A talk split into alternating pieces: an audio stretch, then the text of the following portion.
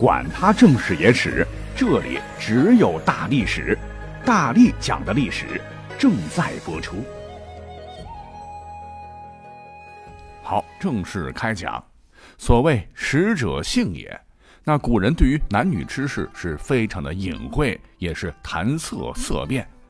但是呢，本期这些个形容男女不正当关系的典故，最初啊根本就无关风月。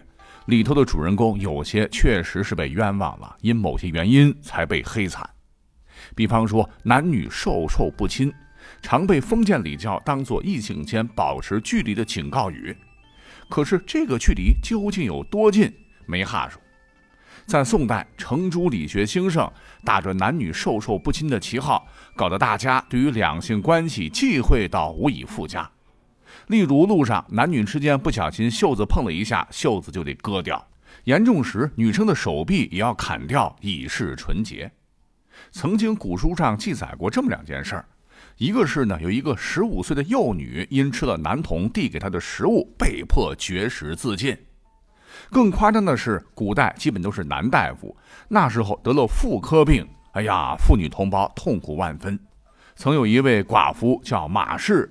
不幸患上了乳房生疮溃烂的病症，受尽折磨，但他始终不愿去看病，终因小病熬成了大疾丧命。直到咽气时，还是固执地表示宁死此疾不可男子见等等。可见男女授受不亲已经到了一种畸形的夸张程度。实际上，原话是孟子说的。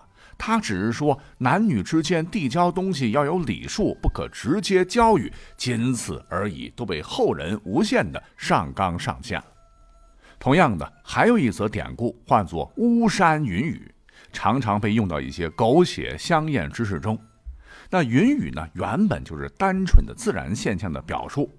周易曾曰：“天地氤氲，万物化纯；男女构精，万物化生。”因为咱们的先民原始崇拜认为天地万物皆有灵，掌管人间四季风雨，在天地阴阳交合时，便会酣畅淋漓的下雨，滋润大地，方得万物生长。哎，这便是云雨的最初起源。等到了战国末期的时候，有位楚怀王啊，这哥们儿呢曾经是流放屈原，与秦昭襄王在武关会盟，傻傻前去被扣押，克死秦国，就是那个傻蛋。说有一回呢，他游玩住在巫山高堂，梦里呢就见到一个女神。此女神婀娜多姿，光彩艳人，主动说：“妾乃伏羲爱女，归自瑶姬，未嫁而死，为巫山神女，住巫山之阳，高丘之祖。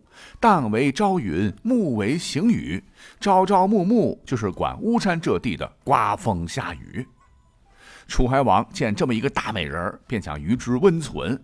不想天亮，这个神女就倏然间不见。怀王醒来，觉得梦太真实了，忙派人去打听那个美人在哪呀。回报说，当地百姓讲，巫山都信奉神女，天上的云霞传说乃神女所化，并能上天入渊，朝云暮雨，滋养这方山水。楚怀王一听，完了，怅然若失。这神女到哪去找去？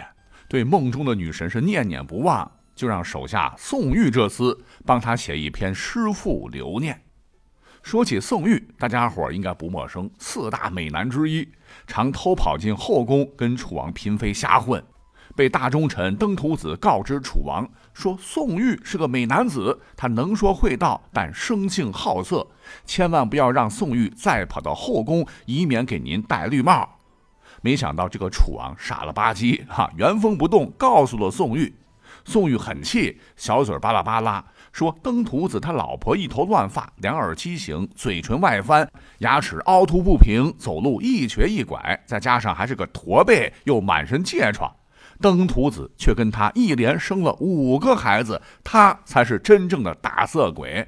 一下子是登徒子成为了后世色狼的代名词。”不过呢，历史上这个宋玉师从屈原，词赋确实厉害。他是不辱使命，夸夸写了一篇辞藻华丽、朗朗上口的神女赋。后来这事儿啊是越传越邪乎。怀王的儿子清襄王啊，据说呢也曾在巫山梦见女神晚上来欲行夫妻之事。啊，感情这个女神不管是不是父子俩啊，伦理观念太淡薄。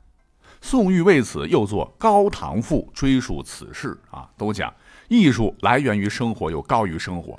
这里边呢，就写了一点虎狼之词，夸张的描述了楚王父子和巫山女神梦中那不可描述之事。但是呢，这个宋玉的高度，当时是站在国家层面的，因为原始宗教认为，神女。与地上的君主之间缠绵悱恻，乃是天地交汇的象征，能够产生降雨，使五谷丰登，人民富足，国家强盛。所以宋玉呢，他是收着写的哈。如果写的太开放的话，肯定被楚王咔嚓。但没想到后人比较猎奇，就将神圣庄严的国家大事抛却了，只留下了造云雨的巫山女神和人类交配这段，引得后世文人艳羡不已，留下了诸如。曾经沧海难为水，除却巫山不是云。一自高唐复成后，楚天云雨尽堪疑等名句。连后世清朝的曹雪芹在创作《红楼梦》时，也将巫山云雨用在了贾宝玉出世云雨情一回中。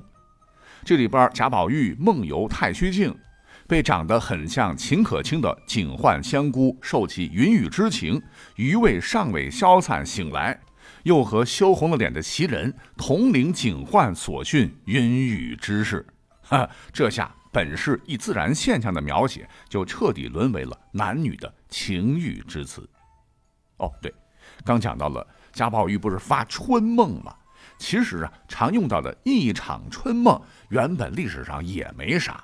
是出自于唐昭宗时诗人卢岩因好友病逝悲痛所作的《哭李颖端公》一诗中，诗文是：“诗旅酒徒消暂尽，一场春梦越王城。”哎，这里边的春梦没别的，就是指春天容易犯困、春天做梦的意思。虽易睡，但梦境亦容易醒。用一场春梦来只做一个易醒的梦，比喻世事变幻，转瞬即逝。你像北宋有个诗人叫苏轼，也曾在路上遇到一位七十多岁的老太太，那时候能活这个岁数已经是高寿了哈。问他世事如何，老人家回答如一春梦耳。其实呢也是这个意思。苏轼当时十分钦佩老妇人，觉得自个儿比不上她，称她为春梦婆。开玩笑的说哈，如果俩人要知道后人理解一场春梦为男女秋秋之事，那一定是尬死了。那类似遭遇的还有本是高雅之子的梅花二度，如今常常被人们滥用为男女之间一夜再度欢好。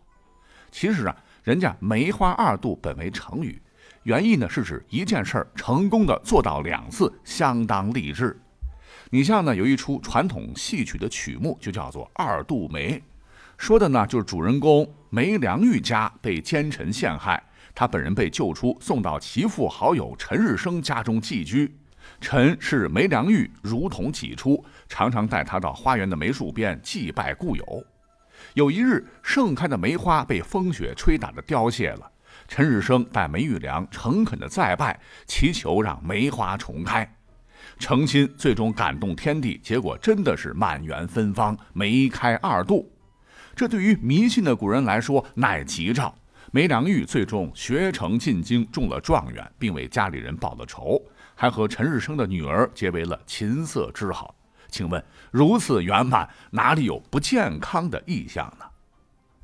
最后，那这个词儿，哎呀，真的是被黑得一塌糊涂啊。有个成语呢，唤作“人可近夫”。如今妥妥就是贬义词，指不守妇道、不守贞洁的妇人，亦或专指淫荡女子，让人嗤之以鼻。其实，原本这个典故和今天母亲和媳妇儿同时掉水里，先救谁有异曲同工之妙。说是春秋初期称霸一方的郑庄公死后，他儿子郑立公即位，那是个软蛋，大夫季仲竟擅权把他当成木偶，国家大事独断专行。这郑立公啊，就找到季仲的女婿叫雍纠，想除去这厮。你说你找谁不行，非要找人家女婿啊？这么二的君主也是没谁了。这二人一合计啊，干脆以郊外宴请的方式埋伏刀斧手，干掉季仲。没想到出岔子了。床帝之间，雍纠的老婆，也就是季仲的女儿，晓得了计划。那到底是告诉父亲，还是帮丈夫隐瞒呢？万般无奈之下，她就去问老公的母亲，也没明说哈，就说有这么个事儿，怎么办呢？老太太一拍大腿：“父亲是唯一的，而丈夫不是，谁都可以当啊！”哎，这就是人尽可夫之意。这个可怜的女人便向父亲季仲告了密，这下老公雍纠被杀，郑立公也被迫逃亡。不过呢，还算讲义气哈，走的时候带上了雍纠的尸体，恨恨地说：“这样的大事你还告诉你老婆，谋及妇人，死了活该。”得，又一个典故，谋及妇人就此诞生。